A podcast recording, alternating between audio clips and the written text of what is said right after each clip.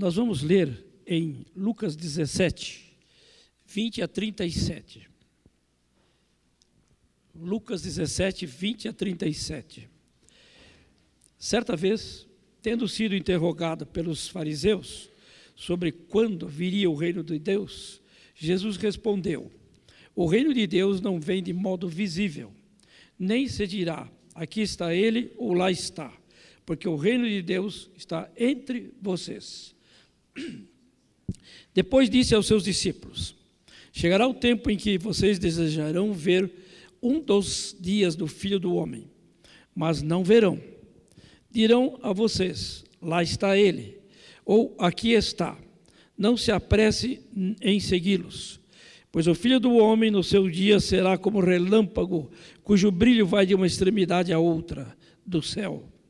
Mas antes é necessário que ele sofra muito e seja rejeitado por esta geração. Assim como foi nos dias de Noé, também será nos dias do filho do homem. O povo vivia comendo, bebendo, casando-se e sendo dado em casamento, até o dia em que o Noé entrou na arca. Então veio o dilúvio e os destruiu a todos. Aconteceu a mesma coisa nos dias de Ló. O povo estava comendo e bebendo, comprando e vendendo, plantando e construindo, mas no dia em que Ló saiu de Sodoma, choveu fogo e enxofre do céu e destruiu a todos. Acontecerá exatamente assim nos dias, no dia em que o Filho do Homem for revelado. Naquele dia, quem estiver no telhado de sua casa não deve descer para apanhar os seus bens dentro da casa. Semelhantemente, quem estiver no campo não deve voltar atrás por coisa alguma. Lembre-se da mulher de Ló. Quem tentar conservar, quem tentar conservar a sua vida, a perderá perderá. E quem perder a sua vida, a preservará. Eu lhes digo: naquela noite, duas pessoas estarão numa cama, uma será tirada e a outra deixada. Duas mulheres estarão moendo trigo juntas, uma será tirada e outra deixada. Duas pessoas estarão no campo, uma será tirada e outra deixada. Onde, Senhor? perguntaram eles. Ele respondeu: Onde houver um cadáver, ali se ajuntarão os abutres. Oremos, Pai amado, buscaremos nessa palavra ver sinais que distingam os que estão no reino e se nós mesmos estamos no reino. Te rogamos a tua bênção que hoje descobramos os sinais do reino em cada uma de nossas vidas. Em nome de Jesus. Amém. De um tempo para cá, eu comecei a me preocupar com a minha personalidade. Eu tenho uns 200 parentes que eu conheço quase todos. Viajo para visitá-los, para pregar também. Eu tenho um primo que teve oito filhos, e esses oito filhos são casados, e nenhum deles está no Evangelho. E eu tenho também uma filha que se afastou, tenho orado e trabalhado muito por ela. Mas uma coisa interessante é que eu vivo no meio do povo de Deus, e o povo de Deus é dócil, o povo de Deus é aberto para é, diálogos e tudo mais. Mas o que eu conheço dos meus parentes, todo mundo tem aquela versatilidade de conversar muito, de ser amigo, de brincar. E de vez em quando eu percebo que acabam tendo uma ideia errada a meu respeito, porque eu sou tão expansivo e tão brincalhão assim. Então, eu acabei pensando num jeito de encontrar na Bíblia um freio para esse tipo de herança que eu tenho de ser tão expansivo. A minha esposa costuma dizer que ainda bem que eu nunca deixo a peteca cair, porque eu ajudo quando a dela cai. Aliás, domingo passado a minha peteca caiu, porque eu fui ouvi-la numa igreja sobre o Dia das Mulheres, o Dia Internacional da Mulher. E no fim da palestra, fiquei me beliscando para ver se eu estava acordada. Eu nunca vi a minha esposa falar, só duas vezes, e ela falou com tanta profundidade hoje, não é verdade? Eu falei, é porque no dia 14 de março ela faz aniversário, por isso ela estava empolgada. Meus amados irmãos, foi realmente uma oportunidade de ter ouvido a minha própria esposa porque ela já me ouviu tantas e tantas vezes, 45 anos pastor, e às vezes ela me acompanha em outras igrejas onde eu prego, então ela está acostumada. Mas o que me impressiona é que eu tinha que preocupar-me também comigo em primeiro lugar. E é interessante que esse texto mexeu com exatamente essa maneira de eu expressar a minha interioridade e às vezes ser até mal interpretado. Então o que, que eu fiz? Comecei a estudar textos bíblicos que mexessem com esse ponto que eu achei ser a minha fraqueza. Interessante que esta passagem, ela mexe com os sinais do reino. Obviamente, os sinais do reino de Deus. E quando nós vemos a pergunta no verso 20 dos é, fariseus, quando é que é, virá o reino, né, o reino de Deus, é muito interessante que vem depois de um acontecimento. Esse acontecimento é que Jesus curou dez leprosos. E dos dez leprosos, um só era, era samaritano, o resto eram judeus. Então ele deu a ordem deles cumprirem a lei mosaica, irem aos sacerdotes e lá eles se apresentarem, serem examinados para receber a ordem de poder misturar-se com o povo e não ficar gritando imundo, imundo, para afastar os outros e não os contagiar. Eles então foram cumprir esse dito de Jesus e obediência à lei mosaica. Mas é interessante que no meio do caminho eles perceberam que a cura começou, estavam curados. Os nove foram até o sacerdote. Um, que era o samaritano, voltou porque ele não estava apegado àquelas leis antigas por ser samaritano. Voltou, se ajoelhou aos pés de Jesus e agradeceu. Quando ele agradece e faz isso, então Jesus chama a atenção. Então lhe disse: Levante-te e vá, a sua fé o salvou. Quando esse acontecimento chega aos ouvidos dos fariseus e aqueles que viram até o milagre, eles perguntam para Jesus quando é que viria o reino de Deus. Jesus sabia da intenção deles. Eles estavam querendo captar Jesus para que Jesus compusesse a fileira deles contra o Império Romano e estabelecer novamente o reino poderoso de Davi e de Salomão, destruindo as forças dominantes dos romanos. Queriam utilizar Jesus. Aí Jesus, sabendo que essa ideia de ele levantar um reino é, terreno e ficar usufruindo do poder da conquista desse reino terreno, ele sabendo também que os apóstolos tinham essa ideia, lá em Atos 1,6, a gente lembra que eles falam para Jesus antes de ele subir aos céus: quando é que virás estabelecer o reino? Eles ainda estavam pensando em reino material, em reino dessa terra. Como nós vemos hoje em dia, o dia que nós tivemos de uma manifestação de que não queremos ser dominados como estávamos sendo dominados por esse partido político que tomou o poder no Brasil. Para mim, eu não sou nem favorável a um ou outro, porque eu não acredito que haja chance da gente confiar num homem, a menos que vejamos sinais no reino, do reino de Deus no homem que a gente escolher.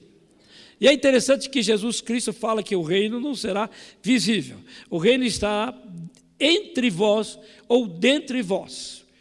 As duas coisas são a mesma coisa, por incrível que pareça. Se você recebe a Jesus, Jesus está dentro de você. Ele traz o reino de Deus para o teu coração. E se você tem o reino de Deus no teu coração e o outro também tem, vai acontecer o que Jesus falou: onde dois ou três estiverem reunidos em meu nome, ali estarei eu. Jesus está dentro de mim, dentro de você, e com isso ele forma aquilo que foi o último sermão meu, a beleza da noiva. Então, exatamente por termos Cristo no nosso coração, o reino de Deus no nosso coração, a igreja local é uma igreja que é a noiva de Deus e que tem os sinais de beleza da igreja.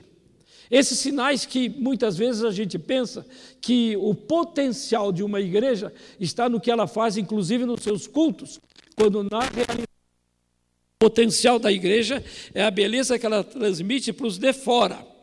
Veja só uma coisa: uma pessoa visitante numa igreja que assiste um belo culto, ela sai satisfeita, aplaudindo, às vezes elogiando, surpresa, porque ela não conhecia ainda uma igreja assim.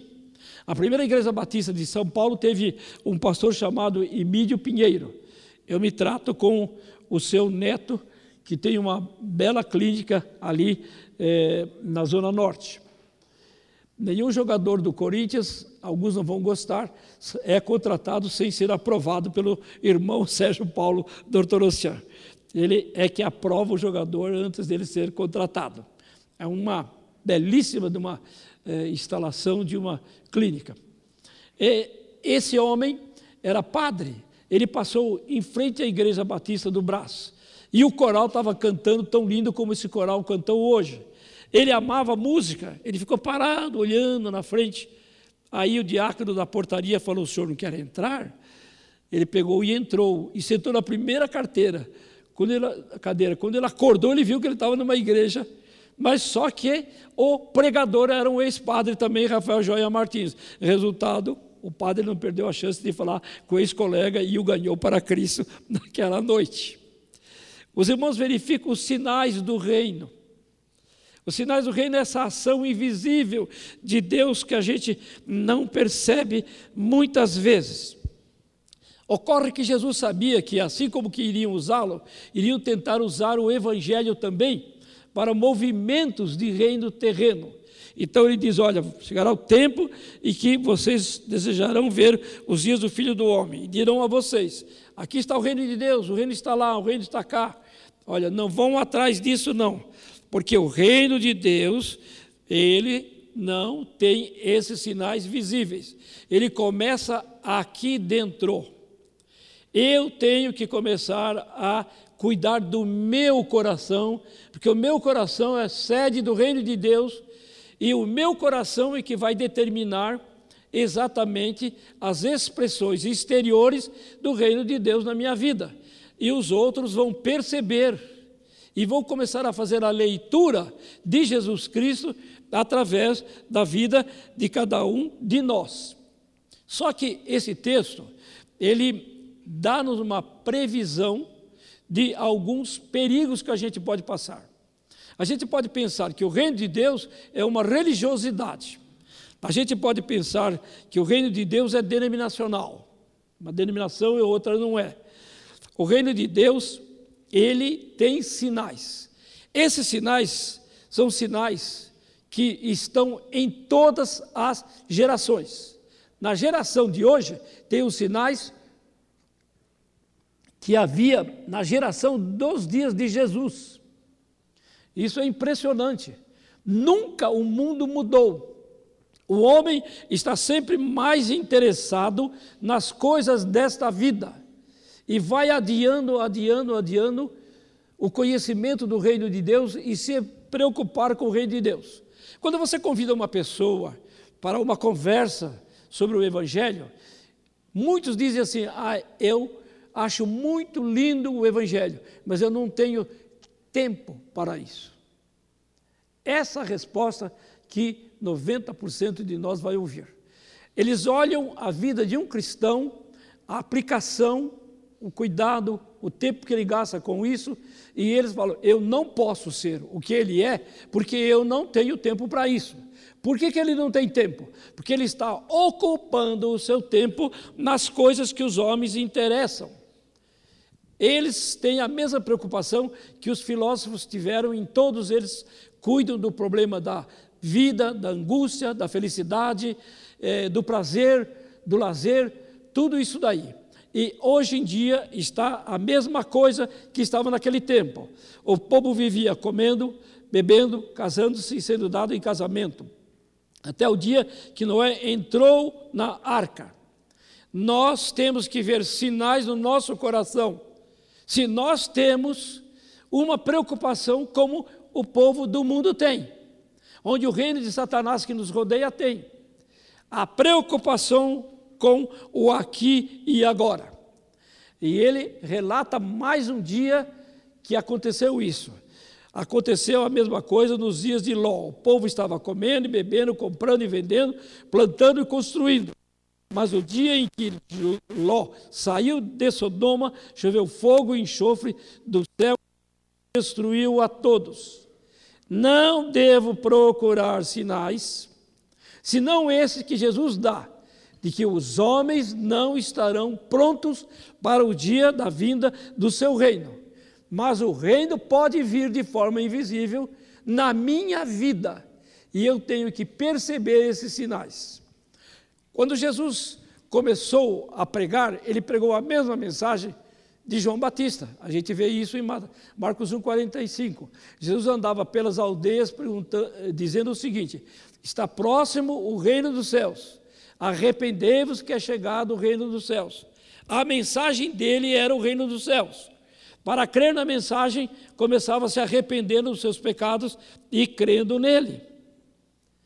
Meus amados irmãos, Jesus continua dizendo que acontecerá a mesma coisa, do verso 30, quando o filho do homem for revelado. Naquele dia, quem estiver no telhado. Aí a nossa cabeça pensa meio diferente. O que é que o indivíduo fica fazendo em cima das telhas? Não era isso. Lembre-se que Jesus celebrou a última ceia num eirado. Então, as casas daquele tempo, elas tinham um pátio em cima. Elas tinham uma plataforma em cima e depois vinha um telhado. O povo costumava usar aquele lugar para ficarem isolados do movimento lá de baixo. Então, era reconhecido que o telhado era um local de oração. As pessoas subiam ali naquele pátio lá em cima e eles iam para orar.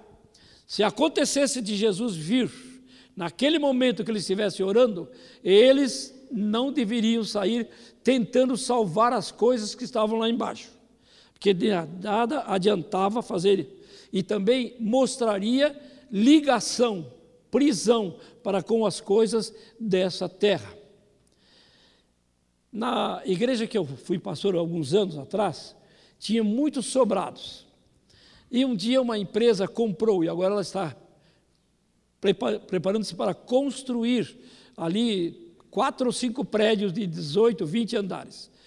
Eu fico preocupado porque nós compramos uma casa ao lado, mas a igreja não tentou comprar a outra. O dia que construírem aqueles prédios, quando a igreja chegar para ir ao culto, já está tudo lotado de carros, eles vão ter um grande problema, porque hoje igreja que não tem estacionamento, só se for muito no arrabal de pobre, porque quase todo mundo tem o seu carrinho. Então, eu fiquei olhando aquela destruição de todos aqueles sobrados. Muita gente deixou coisas que eles achavam de valor ali naquele sobrado e foi tudo arrasado. Aquilo que davam valor não adiantou dar valor, porque quando saíram, foram para outros lugares que não comportaria ter aquilo que eles tinham naquele quintal muito grande. Nós temos mensagens de que o apego às coisas dessa vida é o que nos afasta do reino de Deus em quase todos os sentidos e em quase todas as idades, quase todas as fases da vida. Mas, continuando para ir bem próximo do final, ele diz: semelhantemente, quem estiver no campo não deve voltar atrás por coisa alguma. No campo era o servo mais pobre da casa. O servo pobre da casa, ele cuidava do campo. O servo, o, o servo muito treinado, ele tinha o nome de diácono. Ou seja, o diácono era o servo treinadíssimo para trabalhar dentro de casa e comandar os outros e nem precisar ouvir a voz de comando. Só por sinais o escravo ia, o servo, o diácono, e atendia o seu senhor e voltava fazendo um sinal de positivo que estava tudo feito, e isso enaltecia o senhor da casa perante os seus convidados. Mas quem estava lá no campo não tinha muita coisa e nem era alguém do aconchego da nobreza. Olha, mesmo esse servo, ele não deve voltar para apanhar aquela coisa que não tem muito valor. Mas o interessante é que o texto continua dizendo: lembremos da mulher de Jó. Quem tentar conservar a vida, a perderá, e quem perder a sua vida, a preservará. Eu fiquei curioso de perder a vida e preservar a vida. A primeira coisa que a gente percebe aqui, que Jesus não usa a palavra bios, porque bios é vida material, é corpo. Ele usa o psique, alma, espírito, aquilo que capta os valores morais, que capta os valores espirituais, não é meramente o corpo. Então, eu tenho que me preocupar de conservar exatamente essa vida que é eterna, aonde vai habitar a minha alma quando eu partir daqui. E o interessante é que ele diz assim: duas pessoas estiverem juntas numa cama, olha só que familiaridade. Então era marido e mulher, ou irmãos.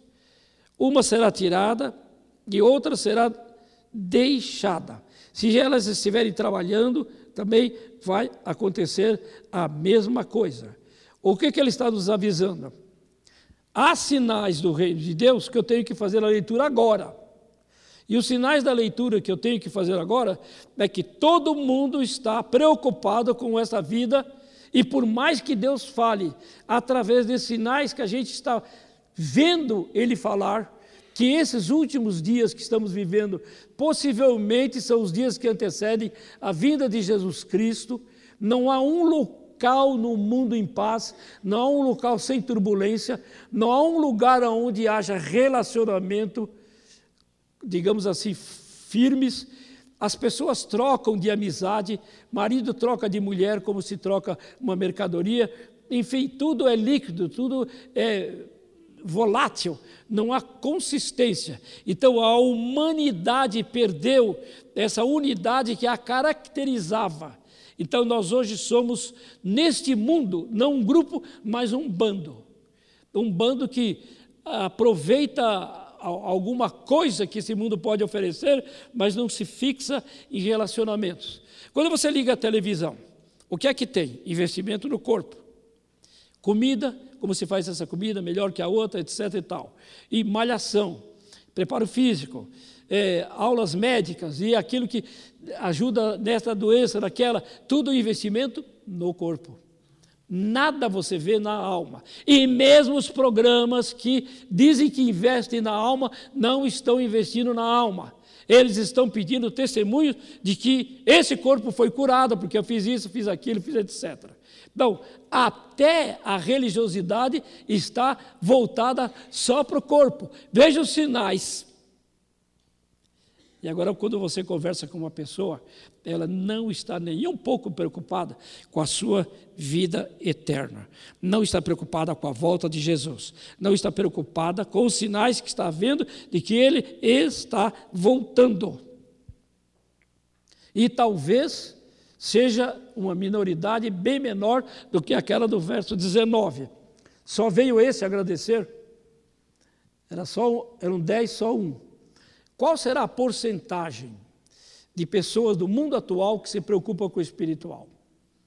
A minha filha mais nova, caçula, ela mora em Praga, República Tcheca. Eu fui visitar uma igreja aonde o padre se converteu antes de Lutero, em 1456. João Hus, ele morreu queimado, a estátua dele lá em Praga. Os seus seguidores formaram um grupo de crentes que foram os pais do maior avivamento da história da igreja cristã. E você não encontra nenhum crente é muito difícil. Eu visitei três igrejas.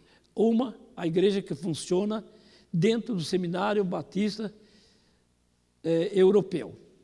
Uma igreja de alguns americanos, dá uns 30 ou 40. A igreja tcheca, uns 40.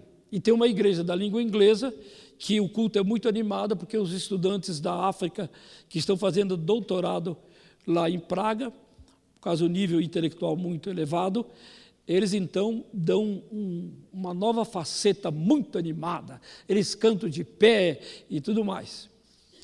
Então eu percebi e contei: não há mais do que 200 batistas na cidade de Praga e toda a Europa. Agora, se nós entrarmos no Oriente Médio, coisa piora.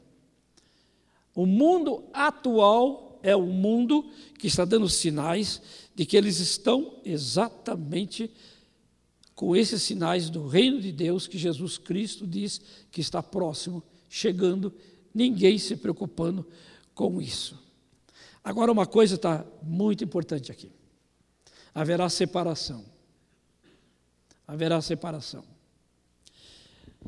E conversando com uma pessoa a respeito desse texto, eu disse para ela: eu fico imaginando no dia que Jesus voltar e a manifestação houver de que ele chegou, as pessoas salvas, os seus corpos transformados e deixando este mundo, depois que eles viram os mortos ressuscitados recebendo corpos transformados, deixando esse mundo e subindo.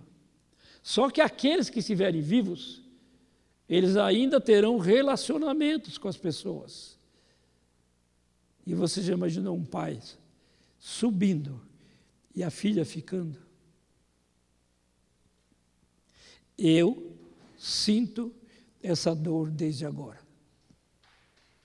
Os meus parentes, uma filha separada do Evangelho,